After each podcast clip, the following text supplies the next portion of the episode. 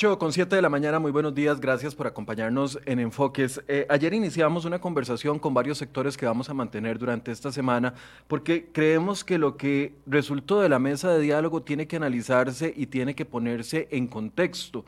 No, eh, no en vano, eh, algunos más de 70 sectores invirtieron casi cuatro semanas de su vida, de su, de su quehacer, tratando de llegar a acuerdos con el gobierno para ver si logramos una solución al problema fiscal, al enorme problema fiscal. Pero después de lo que pasó el sábado y cuando eh, uno le pregunta, dependiendo del sector al que uno le pregunte, va a obtener una, respuesta distinta. Y voy a ser muy honesto, lo primero que yo escuché de la mesa de diálogo fue el mensaje que envió el jefe de fracción del Partido de Acción Ciudadana, don Enrique Sánchez, a quien... Eh, mandó un audio en, en, el chat de la Asamblea Legislativa donde yo escuché ese audio, yo dije, maravilloso, solucionamos el problema fiscal, solucionamos la crisis fiscal, solucionamos la pandemia, el COVID, las vacunas y la reelección de, y, la no elección de Trump. Yo dije, todo se solucionó, porque donde yo escuché ese audio, yo pensé que de verdad habíamos llegado a acuerdos concretos.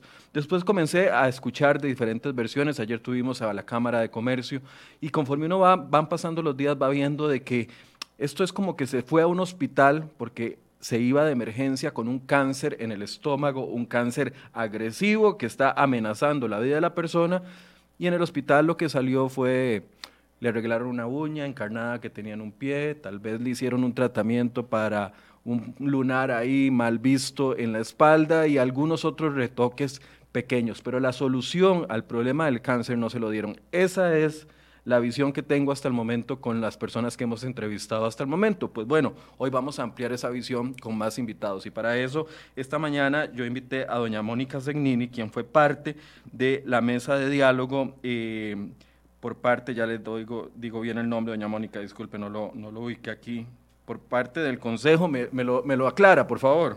consejo de Promoción de la Competitividad, es un consejo privado de promoción de la competitividad. Consejo de Promoción de la Competitividad. Doña Mónica participó en esas mesas de diálogo. Alguien que no participó fue la diputada Jorleni León, pero quien claramente le cae la pelota a partir de ahora porque los grandes acuerdos se van a tener que solucionar en la Asamblea Legislativa. Y también al, al diputado Pablo Heriberto Barca, que en algunos minutos se va a conectar con nosotros.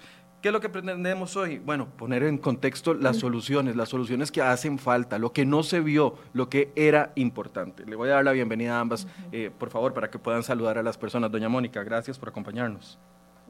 Muchas gracias, Michael. Buenos días, a doña Yoleni. Un gusto estar aquí en su programa en esta mañana y poder compartir un poco, eh, así como usted lo dice, con respecto a las expectativas que se tuvieron y los resultados que surgieron de la mesa. Doña Yorleni, buenos días. Muy buenos días, don Michael, y muy buenos días a doña Mónica, a todas las personas que gentilmente nos ven y nos escuchan, en particular hoy que es una mañana tan bonita, ya como, como de tamales más o menos, ¿verdad? muy buenos días a, a, todos y gracias por la oportunidad. Gracias a ustedes. En pocos minutos va a estar el diputado Pablo Heriberto Abarca, que va a estar acá con nosotros. Yo no, no sé y, quiero preguntarles a ustedes dos, porque las dos son muy estudiosas, las dos son muy detallistas, las dos son, eh, en los temas en los que he compartido con ambas, siempre se van a lo, medular, a lo importante y no se dejan distraer por lo accesorio que hay alrededor. Quiero preguntarles si ustedes creen que el objetivo de las mesas, ¿cuál era el objetivo de las mesas de diálogo? Porque cuando a nosotros se nos anunció y se nos dijo que venían mesas de diálogo, uno decía, bueno, se va a lograr por lo menos un preacuerdo para ir al Fondo Monetario Internacional con un documento que diga, mire, en esta mesa de diálogo nos sentamos 70 sectores, acordamos de que estos puntos se pueden ver. Pero eh, si el objetivo era ese, si el objetivo era un preacuerdo para poder ir a negociar con el Fondo Monetario Internacional, claramente no se cumplió el objetivo porque ni siquiera ayer mismo nos lo decía la Cámara de la Construcción, eh, la Cámara de Comercio, uno de los acuerdos no fue ir al Fondo Monetario Internacional, eso ni siquiera se discutió. Entonces, para ustedes, ¿cuál era el objetivo eh, de, gobierno a la hora de eh, llamar a esta mesa de diálogo? Porque algunos están diciendo, el objetivo del gobierno fue capitalizar, recobrarse, tener un aire, después de la paliada que le pegó la UPAT, después de la paliada que le pegó el tema de la caída de los ingresos, después de la paliada que pegó eh, en Asamblea Legislativa con eh, la negación del presupuesto, el gobierno necesitaba recuperarse de alguna forma, un medio tiempo para recuperar al equipo y poder volver a tener algún tipo de credibilidad. Como esta es una pregunta tan política, se la voy a dejar a doña Jorleni primero para que me pueda dar su impresión al respecto lo señala al inicio, todos teníamos las expectativas de que iba a generarse una pre-propuesta eh, que se iba a llevar al Fondo Monetario Internacional. Por lo menos esa fue la lectura que todos hicimos, esa fue la interpretación que le dimos a lo que el gobierno eh, eh, manifestó al inicio de estas mesas de sin embargo, los resultados están completamente alejados de eso y como usted lo señala también, ni siquiera fue un anuncio el que vamos a seguir negociando con el Fondo Monetario Internacional, lo cual obviamente preocupa muchísimo.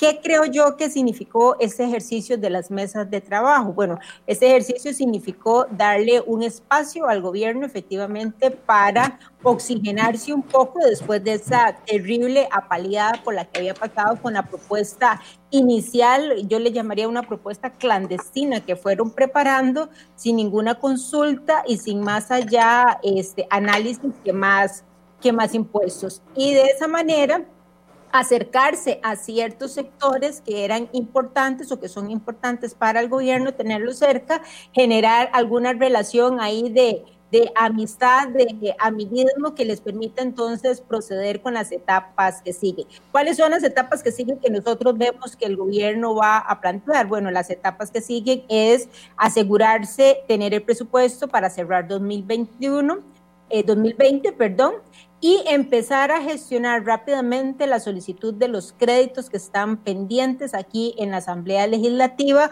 junto con los eurobonos, que es una solicitud que ya uno empieza a ver cómo la, la, la, ponen sobre la mesa y demás para asegurar parte de los requerimientos del 2021. Y de esa manera terminar su ciclo en esta administración sin haberse, eh, sin tener que asumir ningún costo político más allá de los que han asumido en este momento, que yo diría que es un costo político no por profundidad en las acciones tomadas, sino por incapacidad de las acciones no tomadas. Esa es la lectura que, me permito hacer de esta situación. Sí, don Roy Cruz me dice, Michael, me extraña que usted a estas alturas no sepa que el objetivo principal de la mesa de diálogo era mejorar la propuesta para ir al Fondo Monetario Internacional.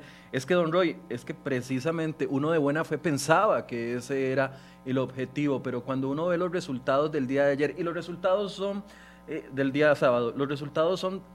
Eh, indiscutibles, indiscutibles. El hueco para el 2021 es de 8.8% del Producto Interno Bruto. Estamos hablando de 3.400, 3.500 millones de colones. Ese es el hueco, ese es el problema. Y cuando uno ve los resultados, que los resultados andan por el orden del 2.1, si se acumularan todos en un solo año pero se van a acumular en tres años los resultados de la mesa de diálogo y uno ve que lo que suman son 700 mil millones, hueco de 3.500 versus resultados de, 3, de, de, de 700 y resto, uno dice, entonces el objetivo no era ese. El objetivo era que el presidente volviera a tener credibilidad entre un grupo de empresarios molestos porque eh, eh, existió eh, el tema del no levantamiento de, los bloqueos cuando se necesitó, la propuesta fallida de más impuestos eh, que hizo el, Ministerio de, Planificación y el Ministerio de Hacienda, ya venía resentido con los sindicatos por eh, haber convocado o por impulsar el tema o dejar avanzar en la Asamblea Legislativa el tema de empleo público. O sea, tenía muchos frentes abiertos el presidente de la República y el gobierno al mismo tiempo. Además, crisis de credibilidad con el tema de la UPAT y los resultados malos que hemos tenido con el tema de la pandemia, porque lo hicimos muy bien al principio, después no. Entonces, ahí es donde uno dice, doña Yoleni, si el punto era capitalizar, volver a poner al presidente en el centro de la discusión, el moderador del diálogo nacional, esto es todo un éxito para el gobierno, porque lo logró durante tres semanas. Pero después, si los resultados eran eh, son tan básicos, entonces uno dice, ¿qué ganamos? ¿Qué ganamos como país? Que el presidente volviera a figurar como centro de, toda la situación. Yo, diría que, vamos a ver, e, esa pudo haber sido la expectativa del gobierno, pero definitivamente no lo logró. Si usted ve todas las eh, cuestionamientos o los comentarios que se han generado alrededor de los resultados de la mesa, no solo por los resultados en sí de la mesa, sino es que las expectativas demasiado alto en este país. Y no solamente era un asunto de expectativa, es un asunto de necesidades. O sea, en este país ocupábamos que la mesa de diálogo fuera profunda en las decisiones que tomara. Y eso no se logró. Entonces, no solamente el presidente queda mal parado y su gobierno queda mal parado en términos de haber desperdiciado tiempo, cuatro semanas, que hoy tiempo quizás es el recurso más valioso que tenemos nosotros, sino que desperdicia tiempo, genera resultados que están lejísimos de las expectativas y de las necesidades que se tenían. Pero además genera un proceso en una mesa de diálogo donde lo que hace es propiciar relaciones entre los participantes de esas mesas de diálogo, pero nada más, o sea, relaciones que se dan en un contexto donde nadie entra en conflicto con nadie porque la misma metodología se diseñó de esa, de esa manera. Nadie entra en conflicto con nadie. Todos los que están ahí están ahí justamente porque van a cuidar su metro cuadrado.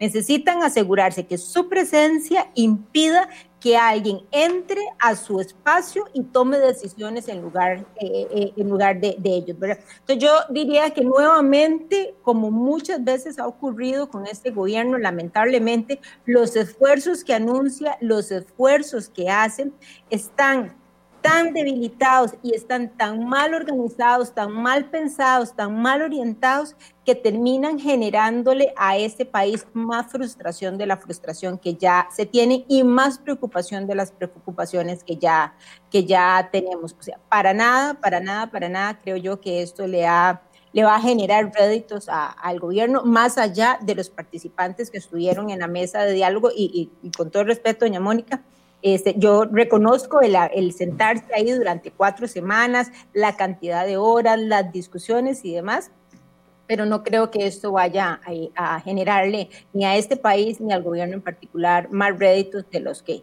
de los pocos que ya hemos visto. Doña Mónica, ¿qué lecturas, primero, con qué expectativas iba usted como representante de este Consejo de, de Promoción de la Competencia, con qué expectativas iba y con qué se topó a la hora de, empezar este diálogo eh, eh, eh, convocado por el gobierno.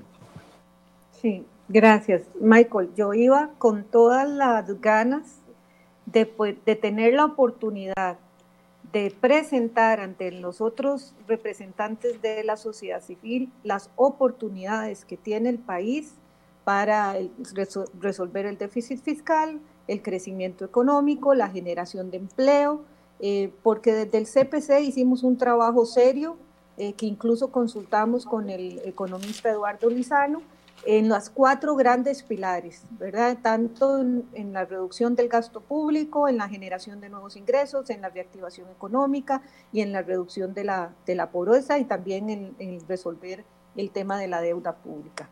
Entonces, mis expectativas, porque si no, no hubiese estado ahí y, sobre todo el CPC no hubiese sido un, actor proactivo como lo fue, era que era una oportunidad país, ¿verdad? No se, nunca lo vimos como una oportunidad de salvarle la tanda al gobierno ni de hacer política, sino una oportunidad país para participar eh, y, poder eh, expresar las oportunidades de solución que tenía el país. Yo quisiera aclarar algo y aprovechar su programa escuchando a doña Yoleni y también luego de, del segundo día posterior a, la culminación de este proceso, que he leído y he escuchado bastantes voces eh, en, uno u otro lado, ¿verdad? Estoy de acuerdo con usted, Michael, que tampoco podemos ser tan cándidos de celebrar el éxito de la mesa como que vino a resolver el problema que tenemos en el hueco del déficit.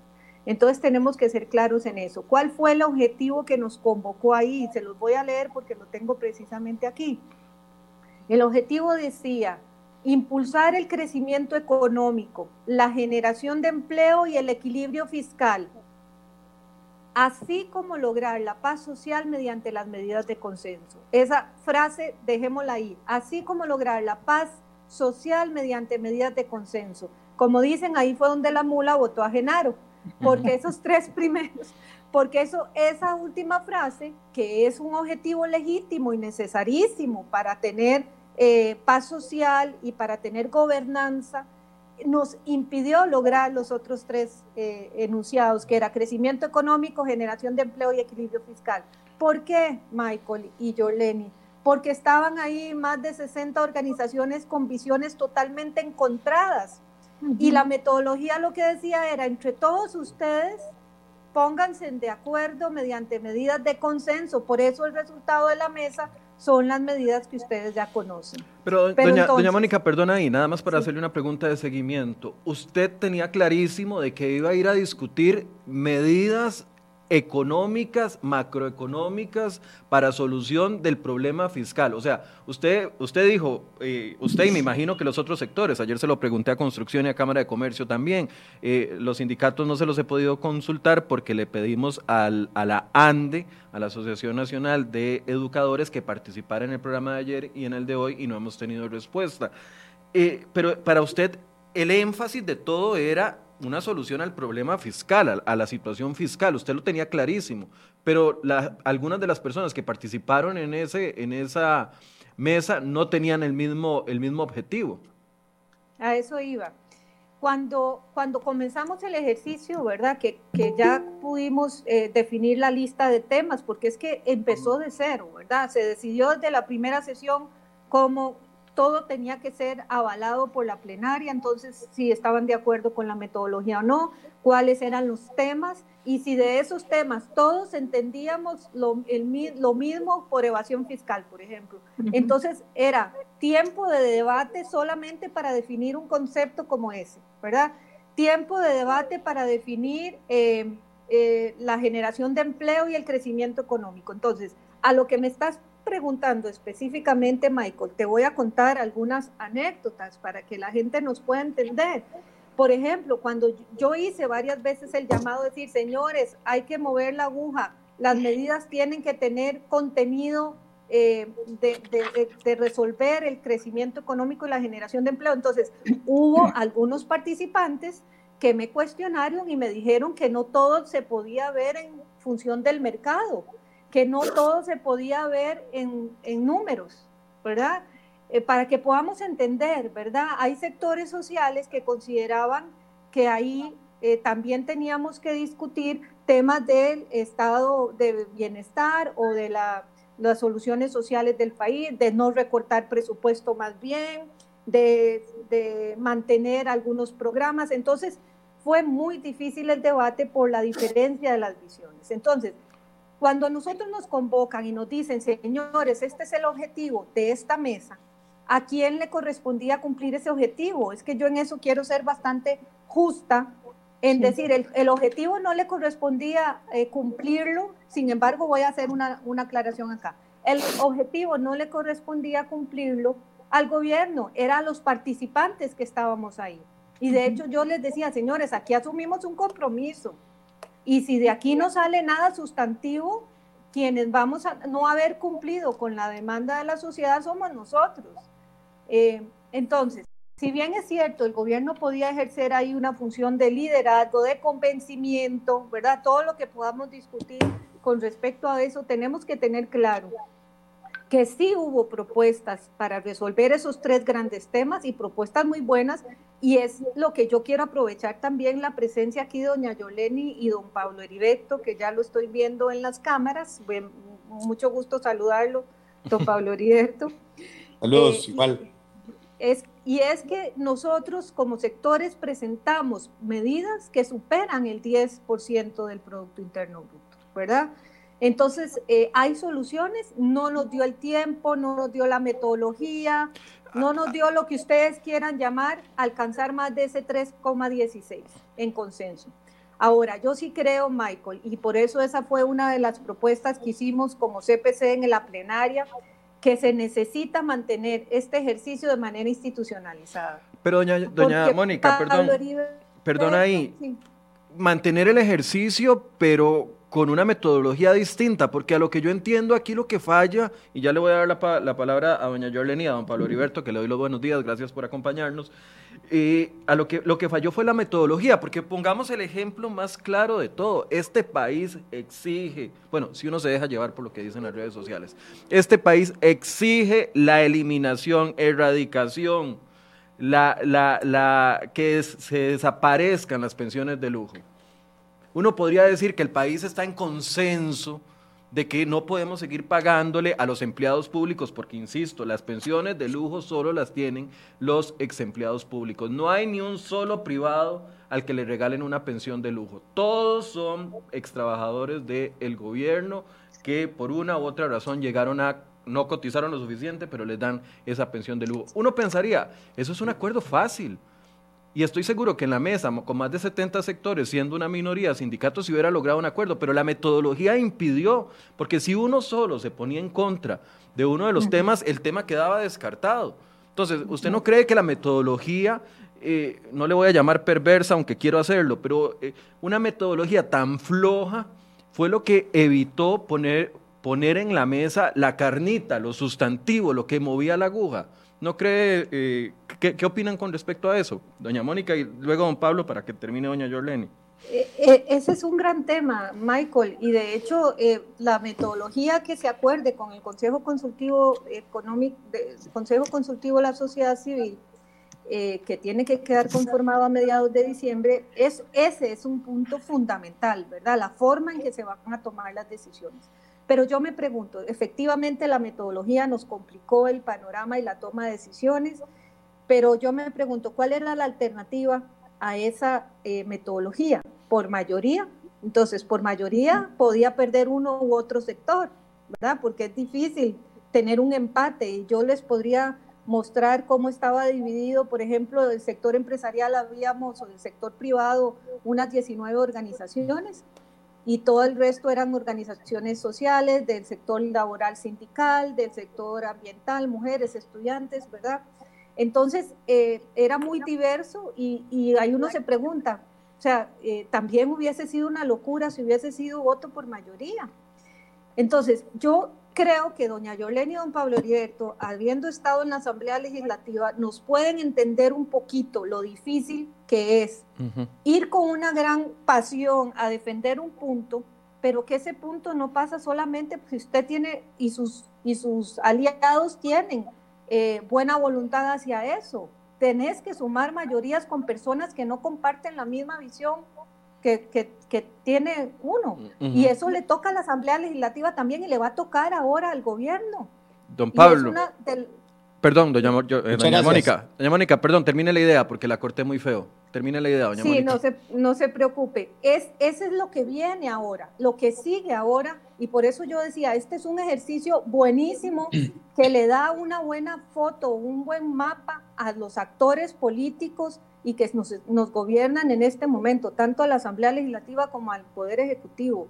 ¿Cómo van a tomar las decisiones de ahora en adelante? Si lo que vimos reflejado ahí es lo que tenemos en el país. Don Pablo, Ninguna fracción legislativa puede tomar decisiones por sí sola. El gobierno no puede tomar decisiones por sí solo. Entonces, ¿cómo nos vamos a poner de acuerdo?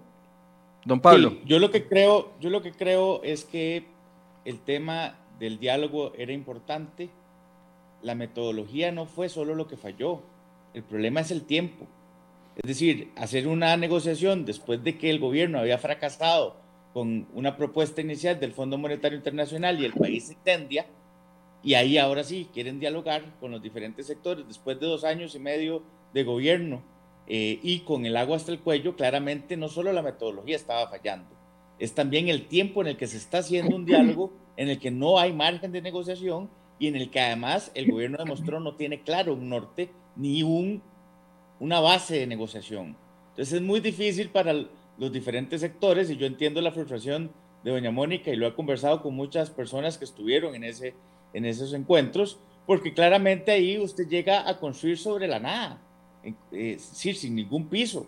Entonces, a partir de eso, eh, y en este contexto en el que está a punto, digamos, de o ya lleva el Congreso dos años y medio tomando decisiones muy complicadas y el gobierno erra en las propuestas, claramente entonces no solo la metodología. Ahora lo que sigue, me parece, y esto es lo más importante, eh, es que la Asamblea Legislativa pueda concretar una agenda que sea independiente de las prioridades del Poder Ejecutivo. Y eso va más allá, o, o digamos, lo pongo más concreto, es de ese 10 y resto por ciento que quedó ahí eh, no en consenso, de pues habrá que tomar algunas decisiones en función de la Asamblea Legislativa y escoger tres o cuatro que tengan alguna viabilidad política y aumentar la posibilidad de impacto en términos de reforma estructural. Porque de lo contrario, digamos que en el escenario más, más eh, bueno de todo, se aprueba todo lo que se salió ahí por consenso y aún así no va a alcanzar. Y rapidito, en el próximo gobierno van a estar pidiendo impuestos, o en este, o más, o más prestado. El, el, el problema que tiene el país es estructural y por lo tanto requiere de, aunque alguien no esté de acuerdo, de tomar una serie de decisiones. Hay que encontrar la que menos haga daño y la que menos, eh, digamos, o la que más viabilidad política tenga. Pero esa es una responsabilidad que uno esperaría que le tocara al Poder Ejecutivo. Ya, se, ya quedó claro que con el fondo no, no lo logró y que ahora lo que hizo fue ahí una operación en barrio y entonces ahora a mi criterio le toca a la Asamblea Legislativa tomarla. Yo esperaría que la oposición tenga esa madurez en términos de, eh, de, de concretar esa agenda, pero solo hay un pequeño inconveniente. No, hay un gran inconveniente, es que la agenda va a pasar a manos del Poder Ejecutivo.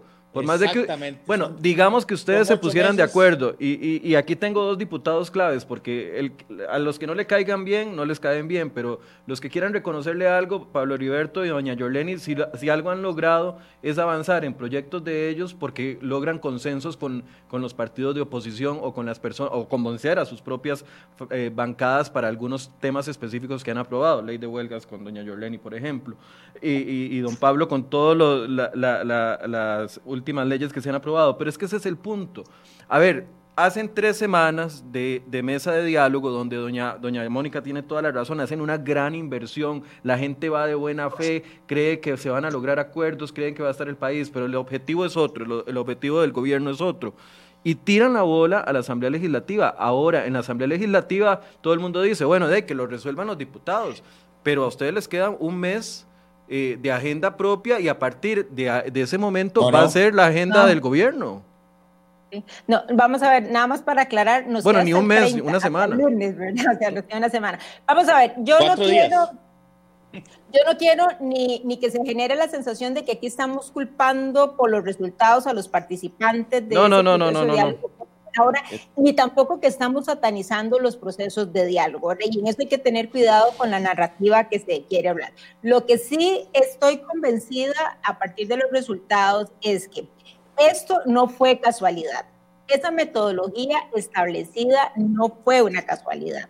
Esa metodología, creo yo, fue precisamente pensada, planteada y diseñada para que generara lo que generó sin necesidad de entrar a esas, a, resolver esos problemas estructurales, porque esos problemas estructurales definitivamente no se logran generar a partir de metodologías de consenso tan estrictos como los que tenía esta mesa de diálogo. En esto, doña Mónica y, compañeros, o sea, en esto es que hay que tomar decisiones y alguien tendrá que salir disgustado con las decisiones que se toman. Es que no queda más, ¿verdad? Aquí no podemos, ni aquí, ni creo que en ningún, otra, en ningún otro país vamos a encontrar este, todo un grupo de personas que estén absolutamente de acuerdo con que este, se eliminen ciertos privilegios, ciertos privilegios o se reestructure el, Estado como, tiene, como, como debe de reestructurarse. O sea, siempre va a haber un lesionado, siempre va a haber alguien ahí que va a decir, yo no estoy de acuerdo y demás, pero hay que hacerlo. Sencillamente hay que hacerlo. La metodología nunca permitió eso y creo que fue claramente pensada para salir airiosos, es decir, logramos generar un consenso, estos son los acuerdos que logramos avanzar, aunque eso signifique puritas nada más para los problemas que tiene este país. Y muy en especial, muy en especial cuando lo, uno de los factores más eh, determinantes que tenemos nosotros se llama tiempo, ¿verdad? Como lo mencionó ahora el diputado Abarca. O sea, la situación de ahora no es de tanto este, chineo, no es de tanta... Este, de tanta eh, parsimonía, sino es de, tomar posiciones determinadas y avanzar contra, con esas eh, posiciones determinadas a sabiendas de que habrán unos que no logran hacerlo. ¿Qué esperamos nosotros entonces? ¿O qué es lo que toca, creo yo, ahora a partir de este momento? Bueno, uno eh, esperaría que el gobierno ya tiene lista una agenda priorizada, calendarizada, que va a hacer llegar a la Asamblea Legislativa en los próximos días, yo esperaría a principios de la próxima semana, se va a juntar con las diferentes fracciones y le va a decir, señores, en esto es lo que hay que avanzar y le tocará a la Asamblea Legislativa apechugar, como lo ha venido haciendo a lo largo de estos dos, casi tres años, con esos proyectos y empezar a hacerlos caminar esperando entonces que el gobierno que está este, en, otro, en la otra acera pues haga un esfuerzo con la sociedad civil para ir permitiendo que estos proyectos vayan avanzando. ¿Qué esperaríamos adicional a esta agenda priorizada? Bueno, esperaríamos que ya el gobierno, con lo que tiene y con lo que sabe que en este país hay que hacer, porque lo sabe claramente, no hay que, no hay que sentarse a pensarlo para plantearlo, eh, en, la próxima semana está nuevamente sentado con el Fondo Monetario Internacional, ¿verdad? Diciéndole, vean, señores, aquí alcancé esto, necesito esto, dígame si con esto puedo avanzar o me devuelvo para ver cuáles mejoras le hago y, y, paso al escalón 2 de este proceso de negociación, porque este país sí o sí ocupa ir al Fondo Monetario Internacional y eso hay que tener absolutamente claro. Pero es que eh, ahí es donde yo tengo mi desconfianza y perdón, yo no estoy tratando de satanizar a, absolutamente a nadie, pero es que si en una mesa de diálogo con 70 sectores, donde había la oportunidad de lograr acuerdos importantes o al menos entrarle a los temas fuertes, hacen una metodología que lo que hace es irse por los temas fáciles, obliga a irse a los temas fáciles y obliga, independientemente del pensamiento de cada quien, a que los temas difíciles, que son los que nos está costando plata, los que nos está costando eh, sudor, lo que le está costando eh, una caída del PIB al país, una, una baja productividad, etcétera, etcétera, hace que esos temas queden descartados y ahora pasen a la Asamblea Legislativa. ¿Qué garantía hay? de que el gobierno envíe a partir del primero de diciembre un proyecto de ley que sean sustanciosos, de verdad, porque, perdón, yo creo que va a ser una agenda muy light. Una, la agenda del gobierno es una agenda light. Lo único fuerte que, impulsa el gobierno son los impuestos. Si usted ve, eh, solo con fuerza hablan de impuestos, pero de otros temas los dejan eh, por fuera, doña, doña Mónica. ¿Usted qué cree que debería de, o, al menos vio que alguna de las propuestas que ustedes eh, hicieron van encaminadas a un proyecto de ley hacia la Asamblea Legislativa para que los diputados los discutan? Sí, yo creo que no pueden ser descartados los temas que no lograron el consenso. Esa es mi primera aclaración porque como efectivamente lo estaba diciendo doña Yoleni, o sea, tenemos que tener más sustancia que ese 3,16% y cómo se construye eso y a quién le toca construirlo. Efectivamente al Poder Ejecutivo, que le toca transformar eso en proyectos de ley o políticas públicas que sumen ese porcentaje aceptable para una negociación con el fondo, pero sobre todo aceptable para comenzar a sanear el hueco fiscal que tenemos. Entonces, yo quisiera aclarar lo siguiente, don Pablo Heriberto Abarca mencionaba el tema del tiempo. Nosotros desde el Consejo de Competitividad propusimos conformar este Consejo Consultivo, eh, estas mesas de diálogo mediante una metodología eh, donde tenemos ejemplos como Holanda e Irlanda, eh, que permitió que estos países salieran de la pobreza y, pasaran a liderar las listas de indicadores económicos y de crecimiento y desarrollo en los países de la OECD. Pero bueno, lo dijimos hace dos años, lo volvimos a recordar hace un año, se firmó un decreto, pero nunca se convocó a ese consejo. Entonces, coincido ahí con don Pablo y con doña Yoleni, que eh, fue a destiempo, entonces el tiempo nos jugó una mala pasada para poder, con la presión que se tenía y sin habernos sentado antes, sin haber eh, rompido, roto, perdón, sin haber roto el hielo eh, entre los sectores. Eso nos llevó la mitad de las primeras sesiones en lograr esa confianza, que recuerdo, la confianza es un indicador económico, las calificadoras nos estuvieron observando. Ahí es donde yo rescato que el proceso sí tiene muchas cosas positivas, ¿verdad? Pero tenemos que aclarar, y por eso ahí decía al inicio, depende de las expectativas que se tuvieron. Entendamos que ahí no se solucionó el déficit fiscal, ni se podía solucionar. Pero rescatemos lo bueno, veamos el vaso medio lleno, rescatemos lo bueno, Y a mí me parece muy bien el ejercicio que ahora hacen don Pablo Heriberto, don Pablo Heriberto y doña Yoleni como representantes de la oposición y es demandarle al Ejecutivo su liderazgo y su responsabilidad en lo que no se logró. ¿Cómo lo van a hacer? Y ahí yo vuelvo a lo que decía eh, Michael. No podemos descartar, por ejemplo, lo que algunos mencionamos ahí, la reforma a la ley del empleo público, eh, las jornadas excepcionales para reactivar el empleo, em, eh, quitar la exoneración al, a los salarios escolar.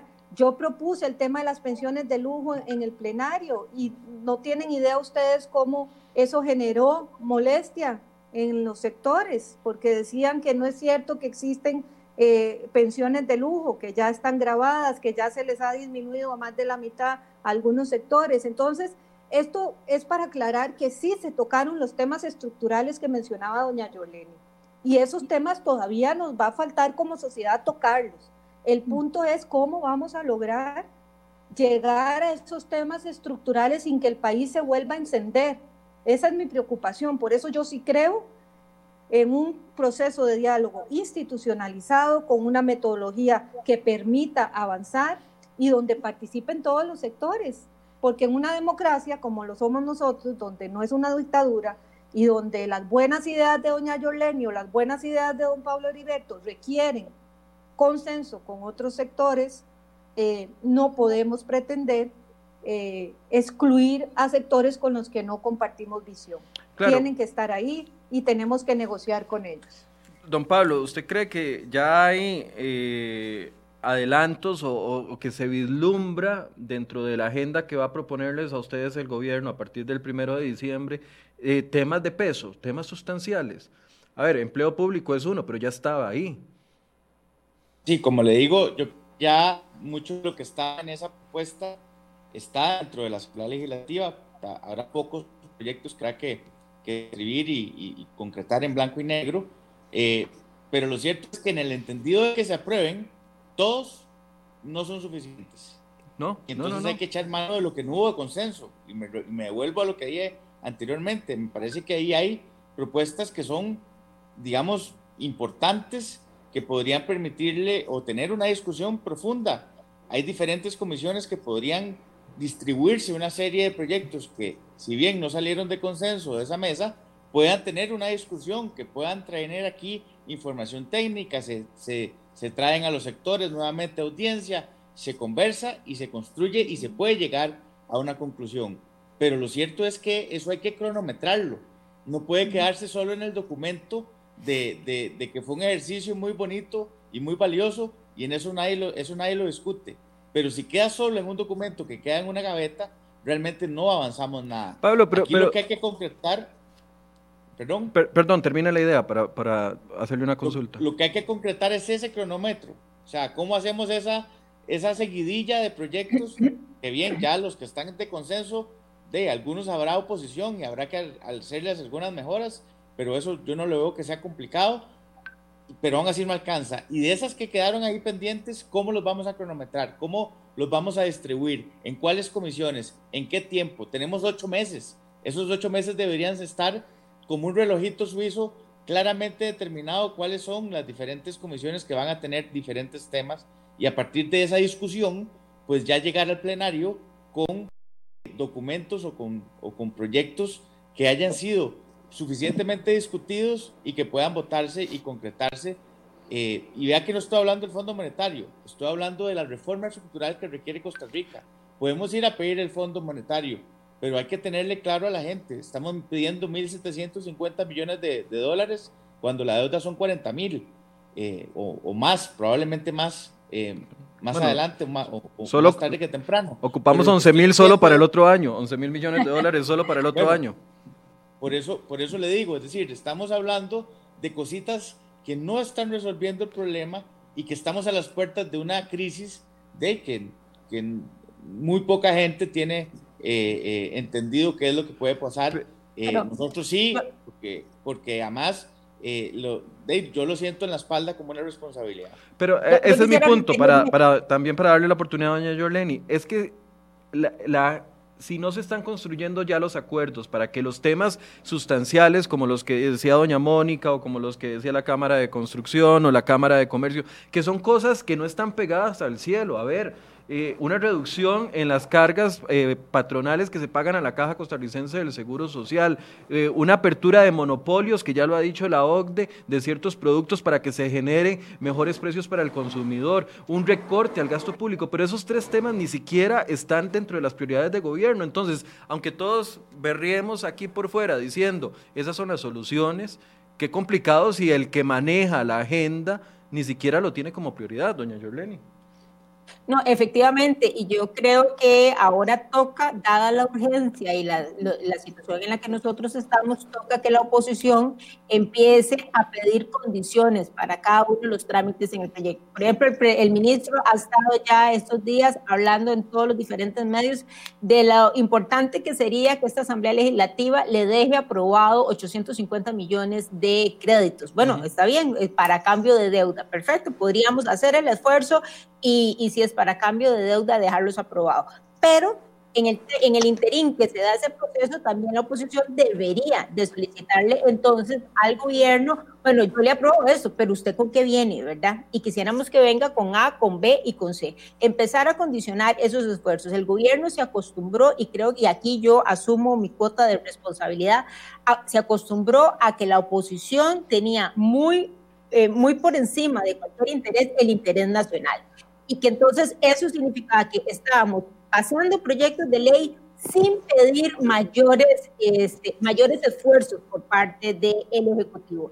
Y eso no puede ser. Ya, eh, ya, ya vamos por varios esfuerzos fracasados, diría yo, que hace este gobierno, que lo ha venido haciendo a lo largo de toda su administración. Y lo cierto es que no vemos un cambio, no vemos una postura diferente, no vemos una preocupación diferente por parte del gobierno. Y en los últimos, esos 15 meses que le queda a esta oposición, creo que ya ese rol tiene que cambiar y empezar entonces a exigirle al gobierno que asuma primero su rol de gobierno, que me parece que no lo, que no lo ha asumido hasta el momento. Y en segundo lugar, empezar a pedir esos cambios que el gobierno definitivamente no, de manera este, propia, no va a venir a propiciar en este país, porque su interés es llegar a las elecciones del 2021, entregar eh, perdón, el 2022 y entregar el gobierno con todos los problemas que hoy tenemos, teniendo claridad que esos problemas les significan un costo altísimo para los ciudadanos, en especial para la gente que menos recursos. Se le, se le, cortó un poco al final a doña Jorleni lo, lo que estaba diciendo. Doña, Mónica, si usted tuviera que rescatar tres de las propuestas que ustedes llevaban y que no se lograron discutir por falta de acuerdos, eh, a, a, cuáles usted le aconsejaría a los diputados ponerles atención? Bueno, hay una propuesta que nosotros llevamos bastante fundamentada y que movía bastante la aguja en, resolver el tema de las finanzas públicas y era abrir la participación eh, de accionaria de algunas instituciones públicas, eh, incluso permitiendo eh, que los fondos de pensión o los fondos del magisterio, por ejemplo, pudiesen ser utilizados por parte de los trabajadores en comprar estas acciones y eso le genera ingresos frescos al Estado y permite un mejor eh, gobierno corporativo de estas instituciones y las obliga a ser eficientes. Estas son decisiones que ya han sido aplicadas en otros países donde empresas públicas o instituciones públicas que están en competencia de mercado pasan a ser eh, más eficientes. Entonces nosotros hicimos una propuesta de abrir la participación accionaria o democratización de activos, se le llama también, y de hecho tengo que contar que yo lo conversé con los sindicatos y yo les dije, señores, esto les conviene a ustedes, tener eh, instituciones por más largo plazo, eh, donde ustedes puedan incluso participar para que sean más eficientes. Creo que hay que cambiar un poco eh, la forma en que se ha conversado con ellos y demandarles a ellos como representantes de las instituciones que se preocupen más allá que por sus beneficios o remuneraciones, que se preocupen por la estabilidad de las instituciones y que aquellas que ya no estén respondiendo a las necesidades de la población tengan que modernizarse, que fusionarse. Hay que dar esos pasos, son esas discusiones estructurales que hablaba doña Yoleni, pero eso se tiene que conversar, ¿verdad? El problema es que no tenemos tiempo, en eso estoy de acuerdo. Pero bueno, Esa fue una propuesta. ¿Y esa propuesta llevaba una lista de instituciones, doña Mónica? Se le, se le salió. Sí, ahí está. No, se fue el video, pero ahí está, ahí está. ¿Esa propuesta llevaba una eh, lista de instituciones, doña Mónica? Llevaba propuestas eh, hacia el BCR o a empresas como el INS o como Colby, pero no, ¿verdad? E, eran como tres ejemplos, eso dependía de, de las negociaciones y el diálogo que pudiésemos tener.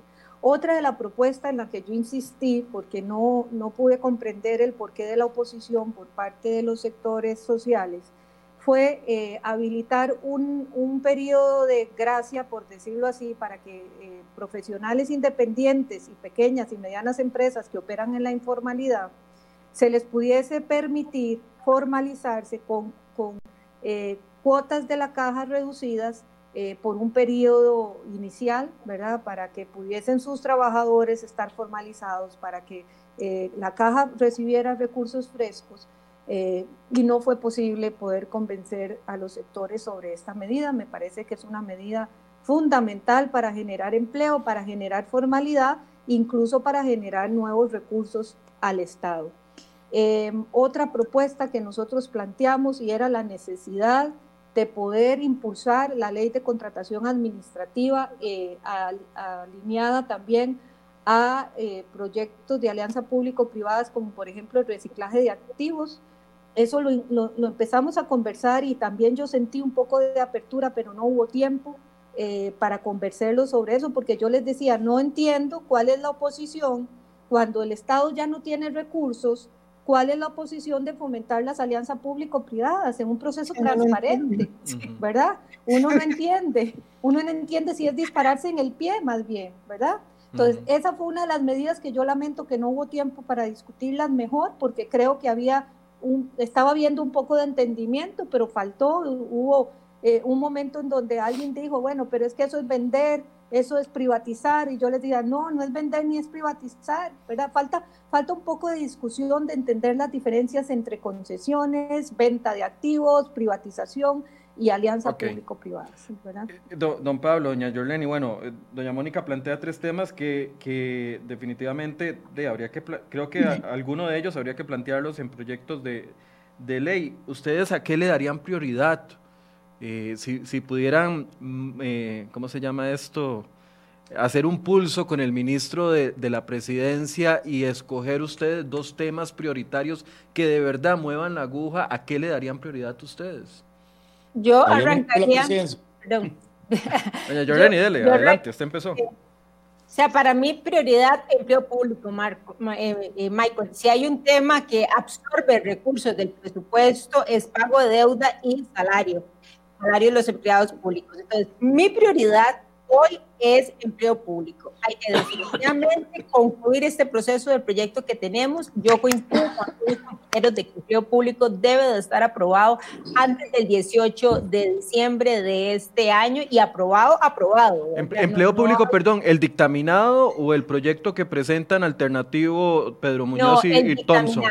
El dictaminado. el dictaminado. El dictaminado, nosotros en el despacho tenemos algunas mociones que hemos preparado, que las hemos eh, consensuado y que las hemos trabajado muchísimo, que esperamos viene a este, mejorar esa versión que tenemos. Pero ese tema de empleo público es vital, porque de ahí se generan ahorros importantes a partir del momento en que la misma ley se viene a aprobar. Esa sería mi prioridad número uno este, en, este, en este ejercicio de... Eh, priorizar. Y mi segundo ejercicio de priorizar sería un tema que, que tiene que ver con el manejo de la deuda cómo buscamos mecanismos que nos permitan a nosotros, sin presionar tanto las tasas internas, el poder tener más recursos. Y hay una propuesta que ha estado planteando el gobierno que a mí me parece que es importante verla aquí en la Asamblea Legislativa con prontitud y es la oportunidad de que extranjeros puedan venir y comprar deuda en el país. Eh, siempre sería deuda interna, pero viene a quitarle esa presión que hoy tiene las tasas de interés y nos permitiría entonces tener acceso a recursos con menores tasas y de esa manera ir haciendo canjes de deuda, si fuera el caso, o ir adquiriendo la deuda que el país requiere, pero a un costo muchísimo menor. Esas son mis dos prioridades en, en, los, próximos, en los próximos días. Dos preguntas, porque yo sé que ya se tienen que ir rápido los diputados que tienen sesión a las 9 y 15. Rápidamente, sobre esos dos temas, doña Yorleni. Empleo público, incluyendo a, a los actuales eh, trabajadores del Estado. Empleo público, incluyendo a los actuales trabajadores del Estado. Y en, y en, esa segunda propuesta que usted hace, ¿no sería necesario primero una, una, negociación con el Fondo Monetario Internacional para poder tener algún tipo de credibilidad como país deudor? A mí me parece más bien que llegar ya con eso aprobado al Fondo Monetario abriría o generaría más condiciones de confianza. Yo creo que hacerlo antes nos permitiría ir generando mejores condiciones para con el Fondo Monetario. Porque creo, nuevamente, deuda y salario público son nuestros dos este, erogaciones más significativas todos los esfuerzos para mejorar la deuda que este país tiene siempre va a ser eh, eh, importante desde todo punto de vista. Entonces, si yo fuera gobierno, mi prioridad estaría ahí para poder llegar más bien al fondo en términos de decirle, miren, mis dos fuentes de ingresos más importantes las estoy reduciendo, pero además las estoy reduciendo de manera permanente. No es un asunto solamente de una temporalidad, ¿verdad? Como el caso de las anualidades, que tiene un efecto para uno o dos años prácticamente, ¿verdad? yo, yo, yo me apuntaría ahí. Don Pablo. A mí me parece que el texto dictaminado, eh, aprobarlo así sería un despropósito. Hay que hacerle cambios sustanciales en términos de convenciones colectivas para regularlas. Está hablando de empleo público. Así es, que no sirvan para eh, ratificar o consolidar y, blindar más bien los privilegios odiosos que existen. Ese texto hay que trabajarlo mucho. También hay que verificar el tema de las funciones de Mideplan eh, y también hay que verificar el salario global, es necesario hacer alguna enmienda adicional en términos de que permita una transición rápida y que el efecto del proyecto sea en el corto plazo y no a lo largo de 20 años, que realmente no tenemos ese tiempo en este momento. Pero a mí, si usted me pregunta la prioridad, a mí me parece que, bueno, yo lo he mencionado, es indispensable que tengamos o una renegociación de la deuda o una posibilidad de hacerle una amortización a la deuda. Sí, la, la cantidad de plata que se paga en intereses es, es una bola de nieve que no podemos detener y la única forma es que exista un abono o que exista una renegociación. Ya la renegociación me parece que el gobierno la ha anunciado, o por lo menos yo no conozco ningún avance en ese entendido, le dijeron que no y ya, se acabó. No, este, y entonces lo que queda es eh, proyectos de ley que permitan tener una, un dinero para hacer abonos a esa deuda, para hablarlo en, sencillo. Y me parece que la propuesta de doña Mónica, que ya he escuchado a varias personas han entendido, de vender acciones de las diferentes empresas públicas y mejorar su gobernanza, le harían mucho bien a esas instituciones, que también le permitirían al país abonar a la deuda y por lo tanto hacerla mucho más manejable y por lo menos bajarle la, la la trayectoria explosiva que tiene de crecimiento. Eso me parece que es indispensable, es un tema de, aquí nadie está vendiendo nada. Es para que los costarricenses sean más dueños de una cosa que todos apreciamos y queremos. Nadie quiere vender el ICE, nadie quiere el BCR. Lo que queremos es abrirlo para que haya una mejor gobernanza en términos de, eh, de cuidado de la, y una junta directiva de mucha competitividad eh, y no puestos, eh, puestos políticos ahí eh, que al final también terminan en problemas. De manera que a mí, si usted me pregunta de lo que queda pendiente de ese 10% ahí, esa es una medida que no debería de tomar más de seis meses en esta Asamblea Legislativa, en, una, en una tramitación y que le permitiría en el corto plazo, estoy hablando de un año, tener plata fresca para eh, amortizar deuda y para mejorar la condición eh, de ese, de ese, del país en esos términos. Yo insisto que en el tema del fondo, sin agenda, es un error porque es igual que un préstamo como los que hemos venido aprobando y que lo que hacen es solo patear la bola para adelante y darle tranquilidad al gobierno solo para que termine el periodo y el problema sigue. Es mi responsabilidad decirle a los costarricenses que en este momento el país necesita de, de toma de decisiones estructurales y me parece que no, hay, no es correcto seguir pidiendo prestado a pesar de que exista eh, alguna pequeña voluntad de hacer cambios que no van a ser sustanciales. De manera que yo, sí, me parece que si pudiéramos concretar, yo me pongo a las órdenes de doña Mónica y de los participantes y de los que llevaron esa propuesta de mesa de diálogo, me encantaría eh, construir ese texto eh, y, tratar de liderarlo. Invito a la diputada Yolene León, que hemos compartido luchas en ese entendido. Sí, me parece que es un texto que deberíamos firmar muchos diputados y diputadas, tramitarlo eh, en una comisión que, que pueda tener discusiones concretas, pero que sobre todo haya voluntad de moverlo. y eso realmente es más allá de hablar de gas natural y de petróleo y esas cosas que van a llevar mucho tiempo y, y, digamos, y, y, consecuencias colaterales. De esto, esto es concreto y esto es efectivo. Bien, eh, don Pablo, muchas gracias. Yo sé que se tiene que retirar. Doña Jolene, si gusta despedirse porque les quedan 15 minutos para llegar a la sesión y, y sé que están un poco largo.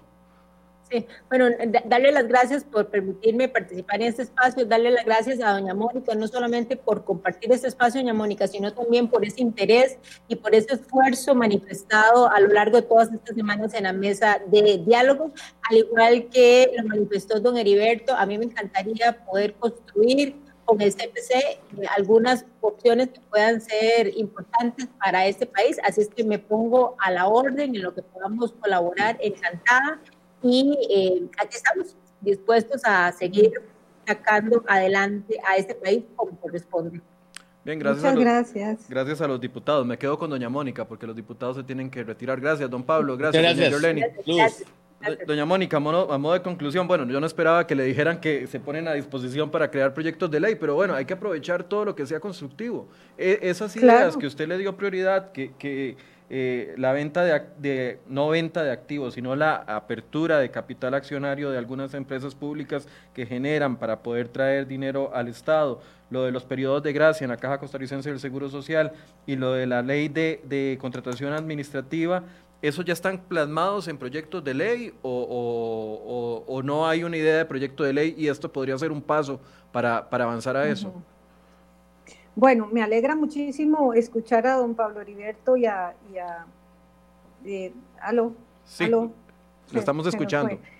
Sí, me alegra muchísimo eh, escuchar a don Pablo Heriberto y Yoleni la apertura para construir el proyecto de ley de la democracia de activos. Ese no existe, hay que construirlo, pero creo, al igual que Pablo Heriberto, que podríamos hacerlo en, los próximos meses, ¿verdad? y, que el Ejecutivo lo convoque, ¿verdad? Eso sí, porque él tiene a cargo la agenda legislativa. Eh, sobre el tema de la caja, eh, Michael, usted sabe que eso lo podría decidir la Junta Directiva de la caja. y, es y, es algo que no, no comprendemos, ¿verdad? No comprendemos porque ayer veía unas declaraciones del ministro de Hacienda donde estaba feliz porque una vez que se reabrieron los comercios, se reactivó inmediatamente eh, los ingresos para tributación y para la caja. Entonces es, es tan delicado y es tan, impacta de manera tan directa el hecho de que formalicemos empresas y que las empresas estén vendiendo, que estén activas, que estén abiertas, que les apoyemos en que puedan mover la economía, porque eso significa nuevos ingresos o ingresos permanentes para el funcionamiento del Estado. Entonces, eh, me parece que la, la Junta Directiva de la Caja debería ser más proactiva y más visionaria en ver precisamente cómo sus, sus, recursos se han visto mermados sustancialmente, más de 500 mil millones han, han, dejado de percibir por el, el, cierre de empresas y el tema de la pandemia, eh, deberían eh, ser innovadores y nosotros les hemos hecho las propuestas donde podrían haber oportunidades para generar nuevos ingresos. Obviamente esto, Michael, se puede hacer de tal forma que las empresas que actualmente ya están formalizadas y pagando las cuotas eh, no se trasladen a este nuevo sistema. Eso es perfectamente previsible y, y, en, y en la política pública que se apruebe se puede proteger para que eso no suceda. Con el tema de las alianzas público-privadas, efectivamente hay una ley de, contratación administrativa que ya, está, en la en comisión, ¿verdad? Me parece. Está en comisión, exactamente. Han habido observaciones ahí para mejorarla, pero definitivamente la necesitamos para promover eh, los temas que le mencionaba eh, de alianza público-privadas, de, de reciclaje de activos Eh, y yo lo que diría es que hay que impulsar eso, pero eso tiene que ir de la mano, Michael, con un liderazgo del Ejecutivo para quitar la satanización hacia este tipo de iniciativas, ¿verdad? Debe haber una mayor educación de la población y debe haber, por supuesto, mucha transparencia en estos procesos para que la gente eh, comience a confiar en que esta es una medida totalmente factible y necesaria, sobre todo para el desarrollo del país. Sí, e, es lo mismo que pasó con el tema de las concesiones, doña Mónica. Yo no sé si usted recuerda, pero hace 15 años las concesiones era, era como mencionar al Pisuicas y convocarlo para que se apareciera de la noche a la mañana. Y ahora un gobierno de acción ciudadana, de centro, centro izquierda, eh, promueve las concesiones porque sabe que es la única forma en la que se podrá construir obra pública en el futuro. Vean la carretera San José San Ramón. Todo el mundo se opuso a la concesión de la carretera, que iban a cobrarle el peaje en mil, eh, 1200, creo que era en ese momento, hace seis años, iban a cobrarle el peaje eh, cuando terminaran la carretera y estuvieran las obras hechas.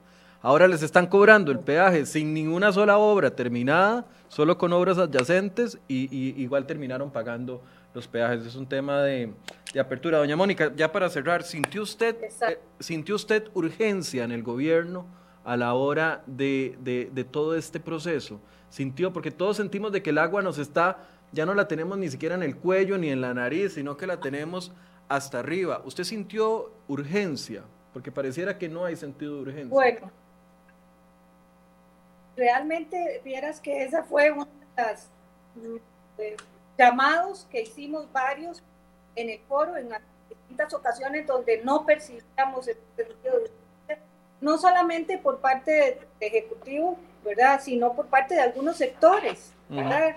Eh, realmente, Michael, yo sigo diciendo que este fue un ejercicio muy revelador para medir eso precisamente. No todas las personas entienden la situación del país como la estamos conversando hoy en su programa, ¿verdad? Creen, por ejemplo, hay una fuerte discusión porque hay algunos que creen que no tenemos que ir fondo, creen que el gobierno está mintiendo con el tema, que el Banco Central está mintiendo y Hacienda está mintiendo con el tema de la situación de las finanzas públicas. Pero hay gente que legítimamente cree que no necesitamos más créditos o no necesitamos reducir el tamaño del Estado o no necesitamos reformar la remuneración. Entonces, es bastante difícil poder convencer con datos, ¿verdad? Porque incluso, atención, uno de los sectores, cuando les, les dijimos, porque mi propuesta cuál era, señores, descartemos las medidas que no mueven la... Descartemos las propuestas y aquí nos metemos todos los sectores. Si aquí trajimos medidas que son solo un discurso muy bonito, descartémosla, porque tenemos que aprovechar el tiempo. Pero eso no fue aceptado, porque la gente, ¿verdad? Considera necesario exponer medidas y ahí es donde me dijeron que no todo era este que no todo era que no todo era números es bastante difícil porque yo les decía señor hay un millón y medio de personas ¿verdad? La pobreza aumentó en el país, el desempleo está por más del 22%. Entonces, ese sentido de urgencia, eh, Michael, no es generalizado, ni, ni y no puedo decir que todos en el gobierno tampoco, porque yo pude ver al ministro, por ejemplo, de Hacienda bastante angustiado por, por poder tomar medidas que pesaran más en, solucionar el déficit.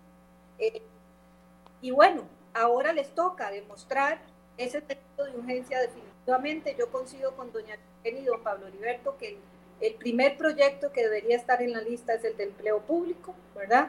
Eh, tocará eh, ejercer el liderazgo ahí y la negociación para que, que más convenga al país. Yo estoy de acuerdo en que incluir las, eh, las remuneraciones actuales.